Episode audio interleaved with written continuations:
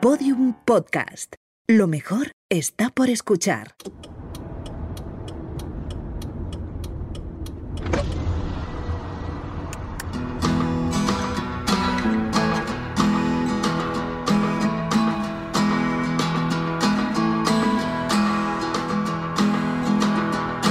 If you want to, I'll get you flowers waiting around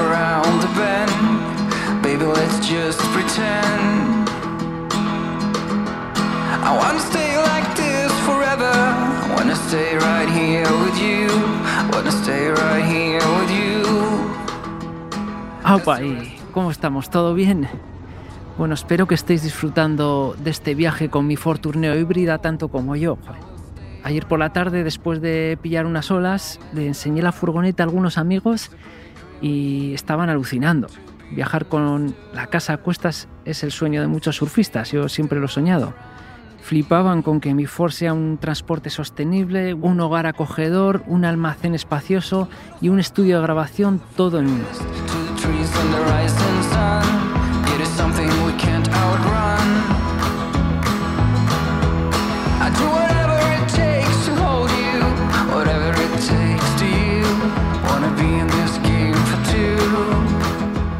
Estoy llegando al Baola, es el astillero naval y el centro de investigación creado por Xavier Agote.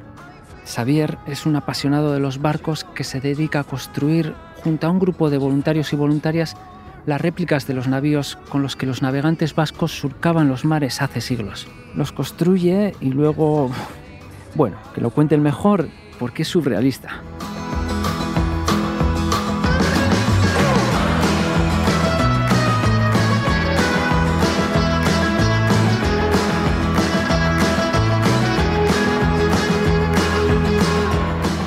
Palabra que me ronda desde que comencé esta aventura. Unai, Alex, Sara, Izaskun, Xavier, todos tienen algo en común y a ninguno le envuelve el afán de lucro, de mérito, de reconocimiento.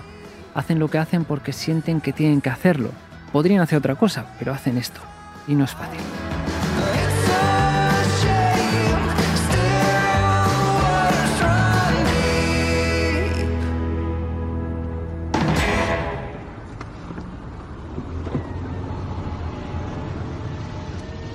Lo fácil es abandonarse entre incongruencias y dejarse llevar, pero ellos han decidido tomar un camino diferente. Yo hace años también tomé la decisión que cambiaría mi vida para siempre y la redirigió hacia la palabra que se está convirtiendo en mi copiloto en este viaje, la pasión.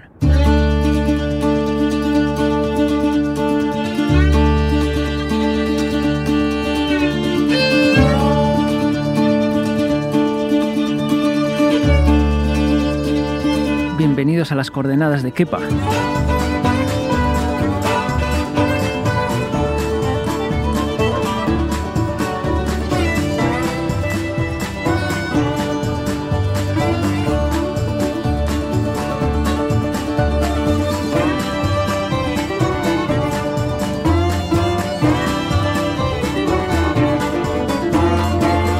Las coordenadas de Kepa. Un viaje sonoro con Kepa Acero producido por Podium Studios con la colaboración de Ford.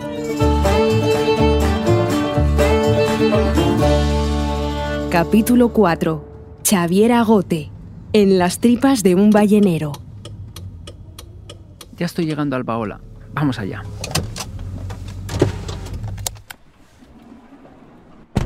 Ah, vais a ver. Se puede saber. Egunon, kepa, oso ondo, Bueno, ze bai? orain bai, joder. Aquí, aquí vamos, joder. Aquí de, de Qué bien, visita. ¿no? Sí, sí, sí. A gusto, ¿qué tal tú? Bien, estamos aquí un poco capeando el temporal este, ¿no? De, del virus, dichoso. Y bueno, eh, esperando que pronto volvamos a la rutina anterior, que podamos trabajar normalmente, que volvamos a la, a la vieja normalidad. Claro, bai, bai, bai. Vamos para adentro igual, ¿no? Sí, sí, venga, Va- vamos, vamos pa' dentro, vamos sí. a entrar. Sí. Entonces ya ves, ¿no? Albaola, que es un que es un lugar donde, bueno, lo que hacemos es recuperar principalmente las embarcaciones de otras épocas que fueron tan importantes para el desarrollo de nuestro litoral, de, de nuestra cultura, de nuestra economía. Y aquí lo que hacemos es recuperar ese oficio que fue tan importante en la costa vasca, que fue prácticamente la principal industria que tuvimos Hmm. durante muchos siglos, que nos permitió realizar eh, expediciones, aventuras extraordinarias, ¿no? Y que bueno, pues que, que estamos recuperando del olvido prácticamente, ¿no?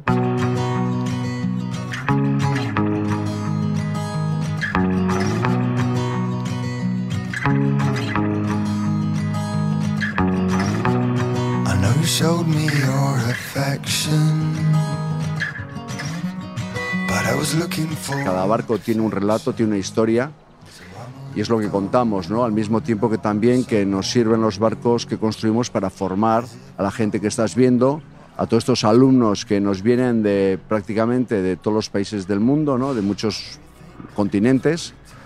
Y, y nada, es lo que estamos haciendo es revitalizar un oficio que había des- desaparecido completamente, el de carpintería de Ribera, y además después estos barcos eh, no, o sea, la vida de estos barcos sigue en el mar, porque lo que hacemos en Albaola es es navegar con ellos, es redescubrir las técnicas antiguas de navegación y lo que hacemos es redescubrir todo eso y es algo apasionante, ¿no? Porque todo es un proceso de aprendizaje.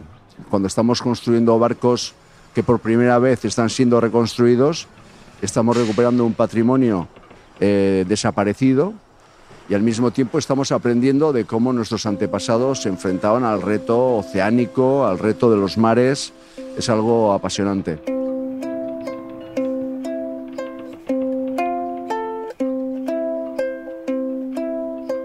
Bueno, si te parece, Kepa, vamos a salir un poco porque aquí están muy atareados. Creo que los estamos distrayendo. Hay, hay ruido aquí, joder. Sí, sí, claro. Aquí es, mira, es un, es un astillero museo donde la característica principal es que enseñamos el trabajo que hacemos, ¿no? Entonces aquí estamos siempre en ebullición, en efervescencia, ¿no?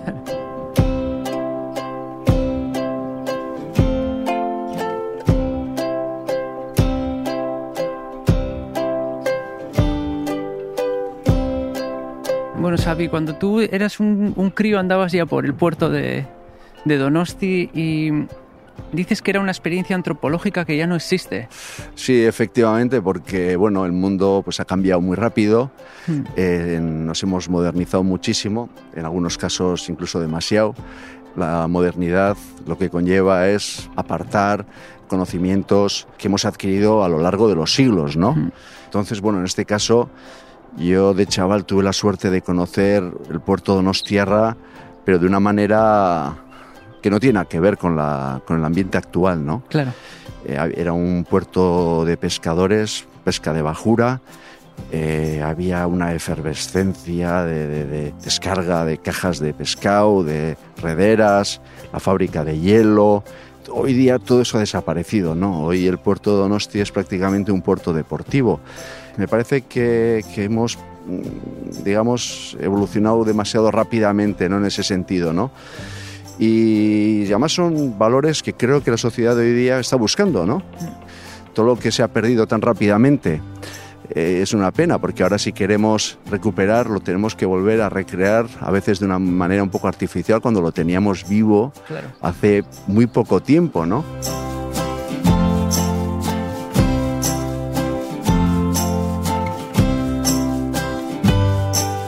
Me parecía que esa tradición que había nacido hacía siglos y siglos, es una evolución eh, de la arquitectura naval, me parecía que era como algo increíble dejarlas en el abandono, ¿no? Y entonces, bueno, pues un- por una pulsión más bien artística, pues decidí que, que yo iba a construir esas embarcaciones, eh, sabiendo que nadie tenía ningún interés por ellas, tampoco eh, iba a tener yo pues una, una salida comercial muy clara en aquel entonces.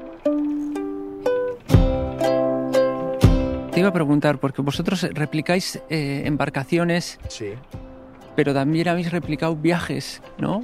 ¿no? Las aventuras que hacían aquellos vascos por Terranova, ¿no? Hicimos esta expedición eh, en el año 2006 eh, con una de las chalupas del galeón San Juan que construimos entonces, que llevamos en un contenedor porque no teníamos galeón, y realizamos una expedición eh, que recorrió 2.000 kilómetros aproximadamente.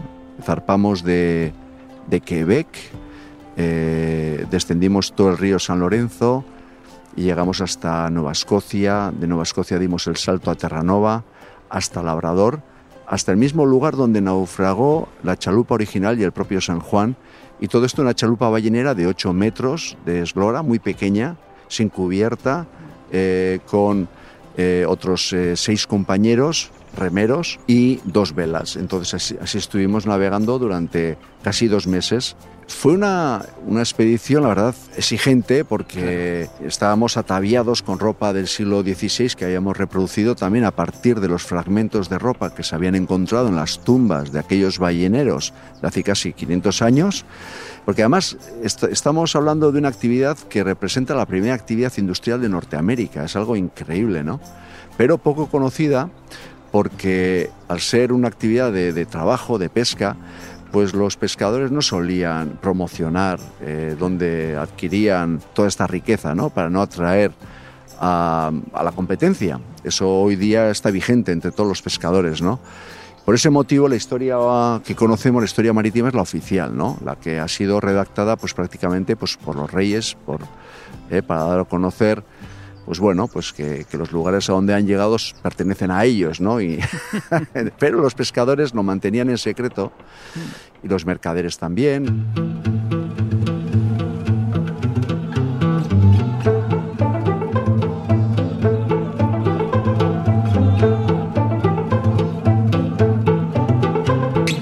Estamos hablando de alrededor de 5.000 hombres, una media que ha sido estimada por los propios investigadores canadienses. 5.000 hombres todos los años en estos galeones es increíble. En una época en la que éramos 10 veces menos. La densidad demográfica de, del País Vasco era, era, éramos 10 veces menos. Con lo cual es como si hoy día fueran 50.000 vascos a Canadá todos los años, ya que fuesen en avión sería como increíble, ¿no? Claro. No, pues imagínate. Y Pasaya, el puerto en el que estamos, era el puerto principal. Y, este, y, he oído que, también sobrevivían, no era verdad también, por, porque bebían sidra.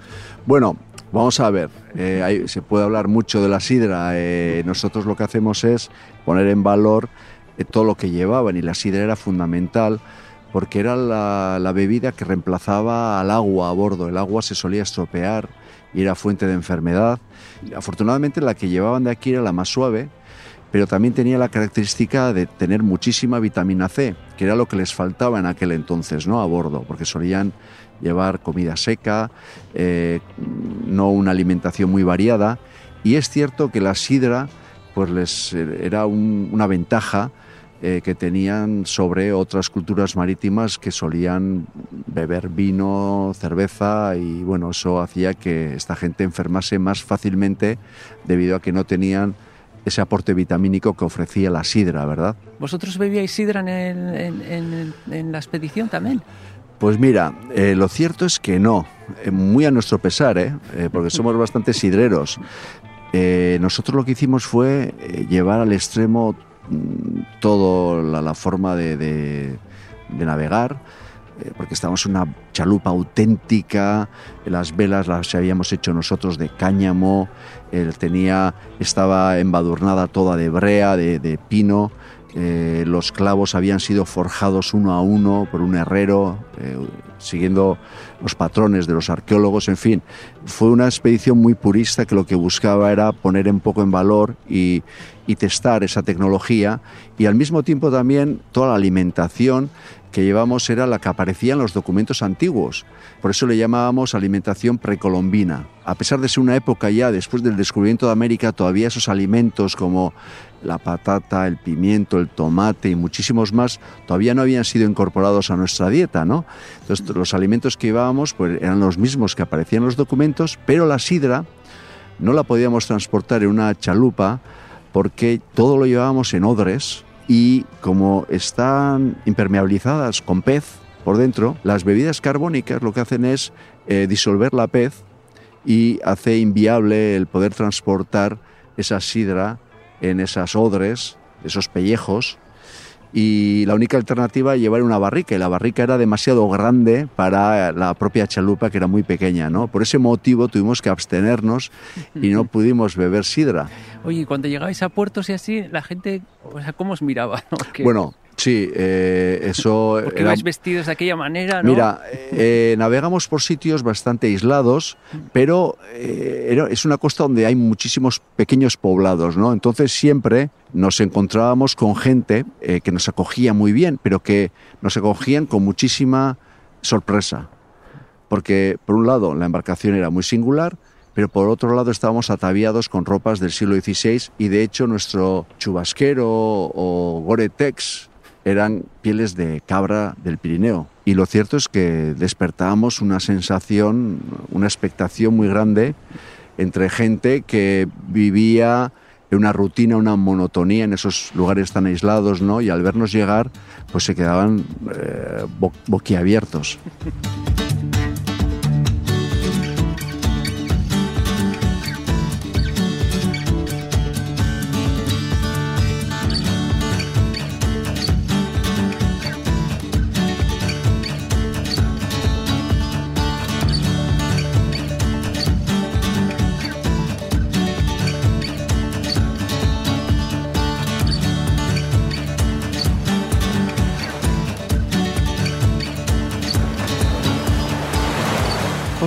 Que ellos no veían es cómo habíais conseguido llegar a puerto, cómo, se navega, con, qué métodos, eh, os guiáis de las estrellas. Sí, mira, eh, nosotros muchas veces teníamos que navegar día y noche, sobre todo allí cuando, sobre todo en el San Lorenzo. El San Lorenzo es un río, el cuarto río más grande del mundo, creo que es, y con unas corrientes tremendas y la marea llega hasta muy arriba, ¿no? Entonces, cuando la marea subía, era imposible descender el río, con lo cual teníamos que parar seis horas y eh, generalmente pues nos tocaba pues navegar también de noche otras seis horas, ¿no? Y, y ahí sí que íbamos siempre acompañados de, las estrellas, ¿no? Y te ayuda a mantener el, el rumbo. ¿eh? Siempre llevas un compás, que es como una brújula, pero no estás mirando al compás todo el rato porque, bueno, es muy monótono. Lo que haces es marcas el rumbo y después te ayudas por la estrella que está en la dirección en la que quieres ir Claro. Porque se mueven muy lentamente. Eso sí, cada, cada cuarto de hora o 20 minutos tienes que rectificar un poco unos grados porque la estrella se ha movido, Claro. ¿no? O, o tú te has movido. Es el mundo, el planeta en el que vivimos, ¿no? Oye, ¿y pasasteis en algún momento miedo en la, en la expedición? Bueno, lo cierto es que no. Bueno, algunos compañeros igual sí, porque bueno, algunos embarcaron que no tenían tanta experiencia. Oye, ¿y si, y si de repente pasa algo, eh, tienes una, una apendicitis en la mitad de la travesía? pues con llamar con la radio que teníamos a bordo, pues eh, pensamos que vendrían a rescatarnos si hiciera falta, ¿no? Esta situación, navegar así, lo que hace es ponerte muy en el lugar de aquellos que navegaban de esta manera, pero sin las ventajas que tenemos hoy día, ¿no? Porque e- ellos sí que estaban expuestos. Claro. Yo recuerdo como ah, cuando no teníamos viento o, o teníamos una brisa contraria y teníamos que remar contra ella, muchas veces me decía, joder, menos mal, es- exhaustos, ¿eh? Y decía, menos mal que, que no estamos remolcando una ballena de 60 toneladas como estarían haciendo hace 500 años aquí mismo, ¿no?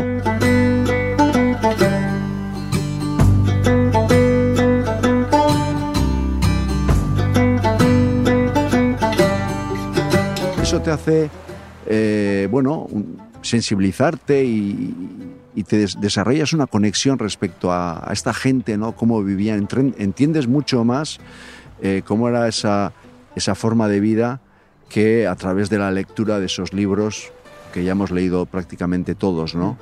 Eh, pero bueno, obviamente ni cazando ballenas ni estando expuestos a esos peligros, a, a la enfermedad, como estaban ellos.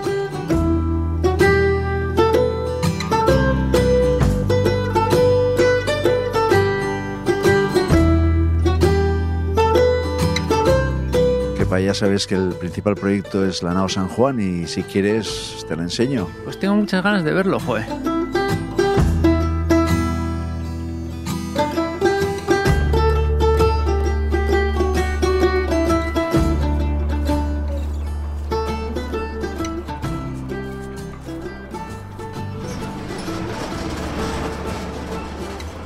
Wow, aquí está, ¿eh? San Sí. Juan.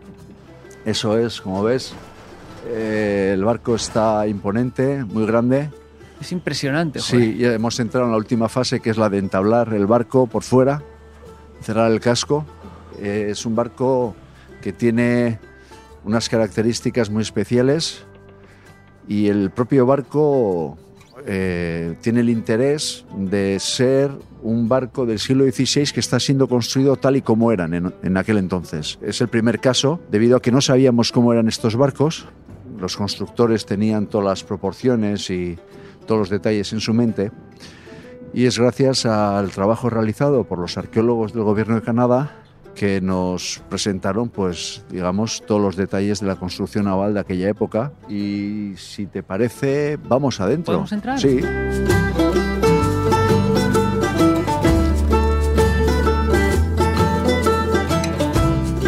Ahí es donde está la bodega, donde iban todos los, donde iban todos los barriles de vuelta, ¿no? Sí, bueno, se ha estimado que este barco tenía una capacidad de carga de 900 barricas. Cada barrica de 200 litros eh, tenía un precio de unos, el equivalente de unos 7.000 euros o dólares eh, en la actualidad.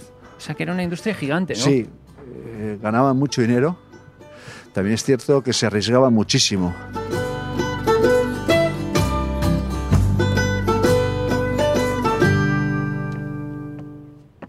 Oye, Xavi, estamos ahora en la bodega, ¿no? Esto es la bodega, ¿no? Sí, es la bodega del San Juan. Eh, como ves, es un, es un galeón que tiene tres cubiertas y esta es la inferior. Estamos debajo de la primera cubierta. Y aquí hace fresquito y bueno, ya, ya está muy avanzado, hay un montón de... Es un espectáculo porque es un barco artesanal que todas las piezas son diferentes y antes me comentabas que están hechas con la cabeza, ¿no? O sea, no, no estaban escritas, ¿no? Sí, vamos a ver, eh, en aquella época eh, lo que tenían eran las proporciones y la metodología muy interiorizada, ¿no? Eh, y no tenían planos, no existía el plano naval. Y la cuestión es que en este caso, sin embargo, sí estamos utilizando los planos, pero planos arqueológicos. El gobierno de Canadá le dedicó 30 años de investigación a este barco, debido a que se trata del barco del siglo XVI mejor conservado que se ha encontrado jamás. Y decidieron emprender una, investigación eh, que, no, que no tenía precedentes hasta entonces, desmantelando cada una de las piezas que ves aquí. Oye, Xavi, ¿cómo hacéis para que la madera tenga las formas que tiene? Eh, lo que hay que hacer es seleccionar los árboles en función de la forma. Es un proceso muy hoy día complicado porque bueno, tiene que tener exactamente esta forma. Sin embargo, en aquel entonces, estamos hablando de hace cinco siglos, lo que sabemos es que los, los bosques vascos eh, se gestionaban de cara a la producción de madera para la construcción naval. Es, es algo insólito.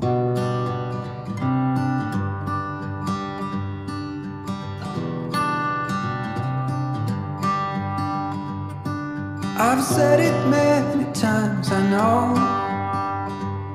I would change my ways, I know for sure. When all the crows decide to meet, they settle down beneath my feet. Pues un árbol que puede tener perfectamente 140 años eh, era gestionado gracias a que el abuelo de esa persona se lo había legado. Tenían esa transmisión generacional y aquel que estaba cortando el árbol en cuestión estaba cultivando otros robles de cara a sus nietos, bisnietos que, estaban por llegar. Era una relación que no tiene nada que ver con la manera que tenemos de vivir hoy día, donde queremos que todo sea para, para ayer y donde no hay tiempo para la paciencia, ¿no? Claro, o sea, que ellos estaban pensando en las generaciones futuras. Sí, eso es. Igual que ellos habían recibido ese legado, pues bueno, es algo que ha desaparecido, ¿no? Desafortunadamente, y que deberíamos recuperar. Claro. Hay que volver a esa manera de pensar porque es la única manera de salvar este planeta, ¿no? Eso es realmente sostenible, ¿no? Claro,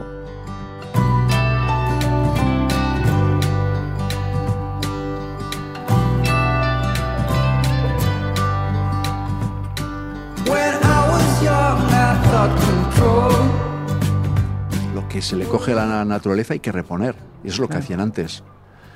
Porque nosotros cortamos árboles, pero esos árboles son para un uso artesanal, son árboles muy bien eh, elegidos, en bosques de crecimiento sostenible. En este caso, además, vienen del Valle de Sacana, en Navarra.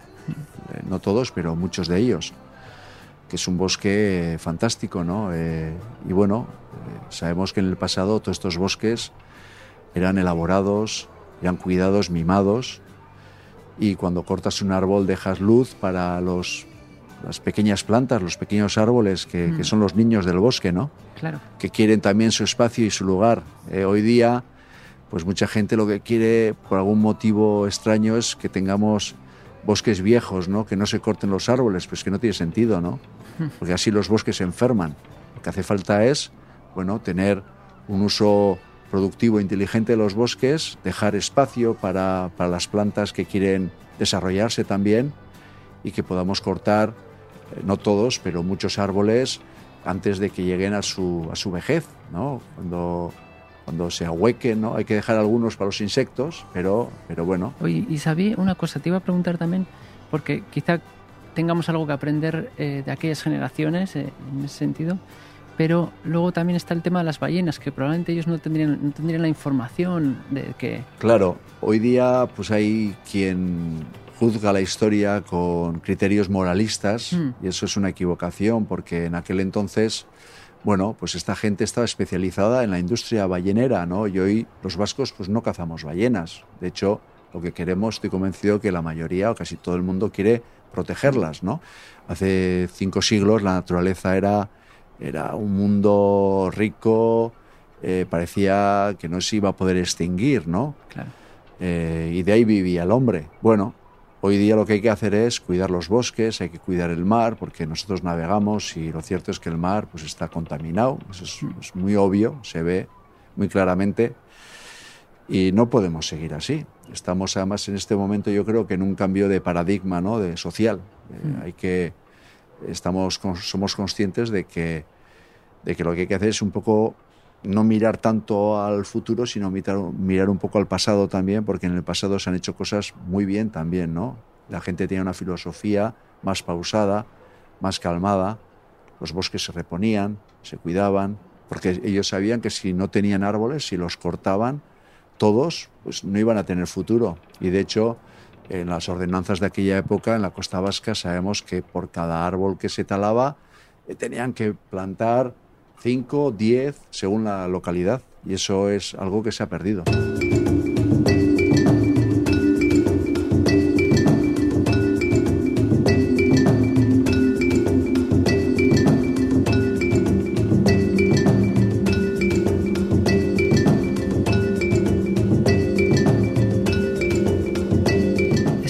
Te iba a preguntar también por la ballena franca, que es la ballena que aquí ya casi está extinguida, ¿no?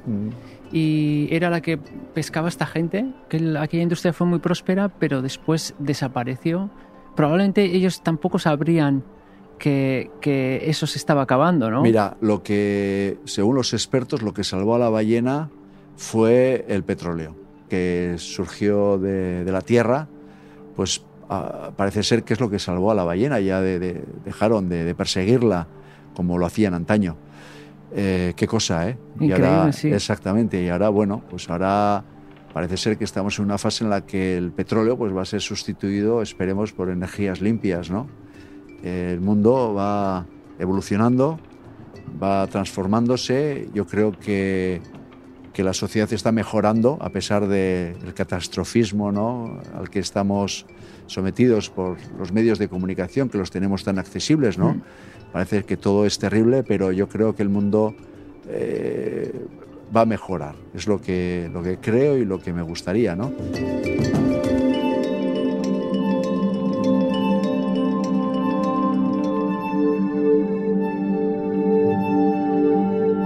Quizá deberíamos de aprender de aquellas generaciones que no tenían tanta información, ¿no?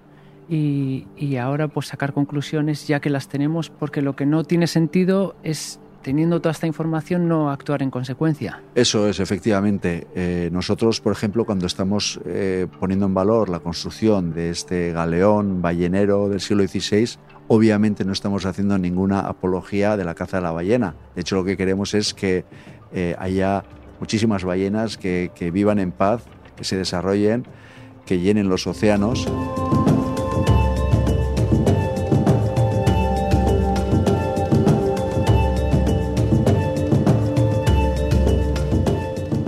Nos enseñan nuestros antepasados es que tenían la capacidad de enfrentarse a todo, ¿no? O sea, era algo increíble, gente que además sabía que tenía pocos boletos para volver. Y a pesar de eso se arriesgaban, iban allí, intentaban enriquecerse y nada, es lo que, lo que ponemos en valor aquí, esa tecnología, ese saber hacer y esa actitud. Bueno, Xavi, pues yo igual voy a ir a preguntar a un biólogo marino para que me explique un poquito más sobre la ballena franca. Y nada, es que ricasco, para mí este sitio es increíble, o sea, es una inspiración en todos los sentidos y, y es que ricasco por enseñármelo una vez más, joder. Gracias a ti, Kepa, por, por venir y por estar siempre tan interesado por lo que hacemos y ya sabes, estás en tu casa.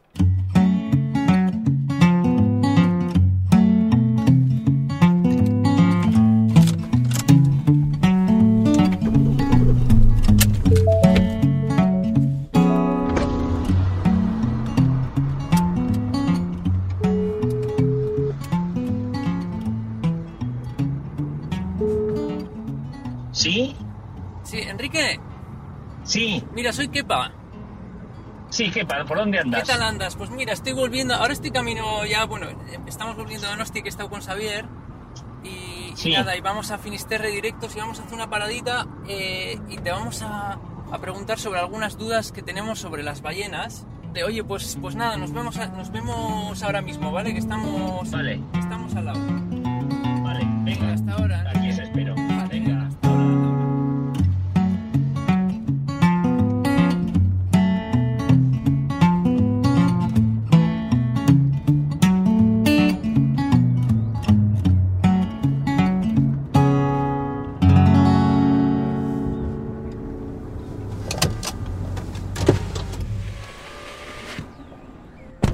Enrique, ¿cómo estás? Pues muy bien, ¿y tú? Bien. Un poco bien. asombrado porque nunca me habían hecho una entrevista dentro de una furgoneta tan peculiar como esta, que además habrá recorrido muchos kilómetros, supongo. Bueno, un cara- un- esto es una, una furgoneta, es un lugar donde yo he pasado mucho tiempo, donde se está muy a gusto y también se conoce a mucha gente, jo, y, y muchas gracias por venir. Tú, Enrique, eres el vicepresidente de la asociación de la ONG Ámbar. Ámbar, Ámbar el Cartea.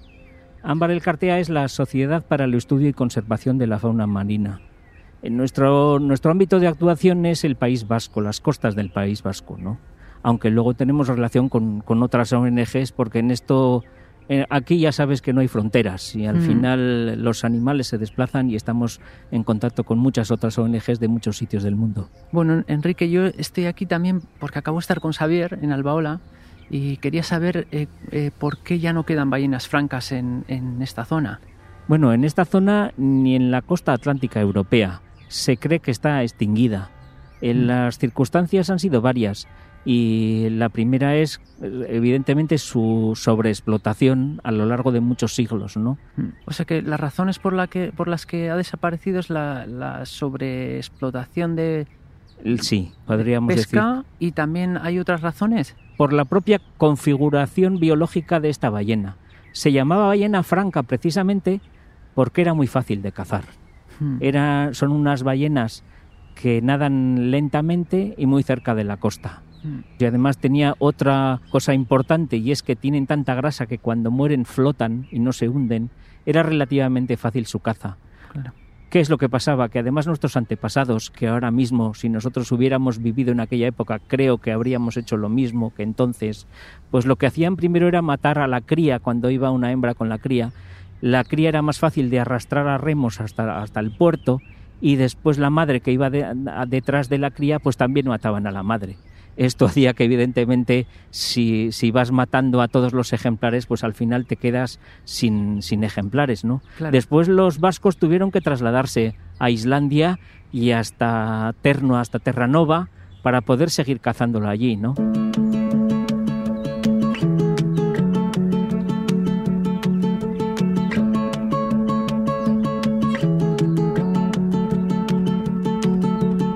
Esta ballena, la ballena franca, está emparentada con otra gran ballena que es la ballena de Groenlandia, que vive todo el año en el Ártico, incluso en esas noches eternas de invierno, sigue viviendo en el Ártico.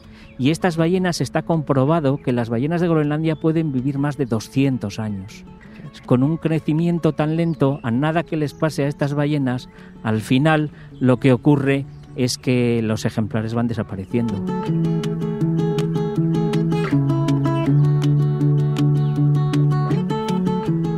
Hace cuánto tiempo que no se cazan ballenas? Pues la última ballena vasca que se cazó fue en 1901, en nuestras aguas. En eh, la moratoria de la pesca de la ballena, pues es de 1980 y tantos. ¿Y, y por qué no vuelven las ballenas? Porque aquellas ya han perdido su memoria, han perdido su historia. Su genética ya no hace que vengan aquí porque ya sus antepasados no existen y han perdido esa historia. Y lo- las ballenas he oído que son muy sensibles, que tienen memoria y cultura, ¿no? Sí, sobre todo se está haciendo sobre otro tipo de cetáceos, que son las orcas. Y es la primera vez que se dice que las orcas tienen cultura. Es un tema realmente apasionante y tenemos eh, muchos amigos científicos que están estudiando este tema. Eh, podemos decir que estos animales también tienen cultura. Por ponerte un ejemplo, una amiga nuestra, una científico que trabaja en Lofoten, ahí en Noruega, con los sonidos de las orcas, ha descubierto que cada familia de orcas tiene un dialecto distinto y que las orcas, aunque viven, por ejemplo, toda su vida dentro de la misma familia, una abuela orca puede llegar a vivir más de 100 años, resulta que no se aparean dentro de ese mismo grupo, sino que hay algunas veces al año que cuando se encuentran con otra familia, los machos de una familia se aparean con las hembras de la otra. Y en Lofoten hay una orca que está inválida porque le pasó un barco por encima y esa orca es la única que va pasando de familia en, fam- en familia y todas las familias de orcas le llevan comida.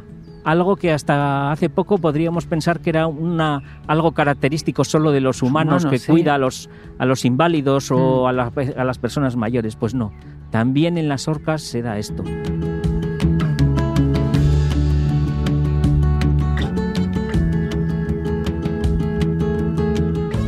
Y Enrique, una última, una última cosa, porque, claro, aquella gente que pescaba eh, las ballenas, ¿no? ¿no? Sabían las consecuencias que iba a tener. Nosotros podemos aprender hoy que tenemos tanta información. Claro que podemos aprender. Viendo precisamente todo lo que está pasando en nuestro, nuestro globo terráqueo, ¿cómo no vamos a aprender que precisamente si se rompe un eslabón de la cadena trófica, al final influye en toda la cadena? Te pongo un ejemplo sencillo, que es lo que pasó hace unos años con la anchoa. En, en nuestros mares también. Estuvo a punto de, agotarse la- anchoa. Y los propios pescadores se dieron cuenta que un recurso económico tan potente como es la anchoa y que no solo influye en los pescadores, sino en todas las empresas conserveras que hay a lo largo de todo el litoral, esto habría sido un drama catastrófico. ¿Cuál es la, ventaja de la anchoa? Que en cuanto se, se protegió la especie, enseguida eh, subió el número de ejemplares porque es una especie que tiene un rango de vida de unos tres años y por eso en estos momentos se habla que puede haber en nuestros mares más de 330.000 toneladas de anchoa cuando hace unos años estaban a punto de extinguirse. Entonces, aunque sea solo por el motivo económico, es muy importante proteger nuestros mares porque al final en la base de esa cadena trófica estamos nosotros. Si desaparece la base, al final nosotros mismos desapareceremos. Bueno, pues, joder, la verdad es que ha sido un auténtico placer. Yo tengo que seguir camino ahora que voy hacia Finisterre. Me voy a encontrar con una farera que tiene un montón de experiencias. Y a ver si, como decías tú, aprendemos algo de, nuestros antepasados y, de ahora mismo. Tenemos que seguir viviendo mirando al mar siempre y descubriendo todas estas cosas que son casi desconocidas y algo que es desconocido no lo podemos proteger. Te podría seguir hablando, pero como sé que tienes prisa, otro día quedaremos en esta maravillosa furgoneta y te contaré más cosas de este mundo de las orcas que es también apasionante. Por favor, joder, me encantaría. A ver si, a ver si con más tiempo mm, quedamos y, y me cuentas más cosas, joder. Perfecto. Venga, es que ricasco, Enrique. Vaya, agur, agur.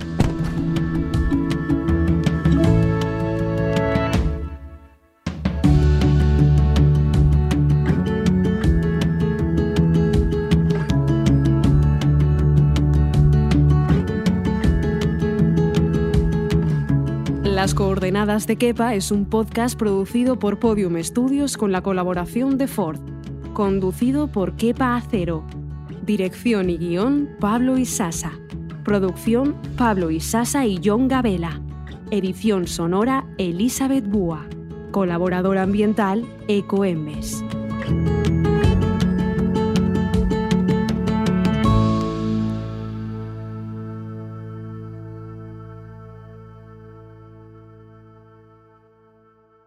Todos los episodios y contenidos adicionales en podiumpodcast.com. También puedes escucharnos en nuestras aplicaciones disponibles para iOS y Android y en todos los agregadores de audio.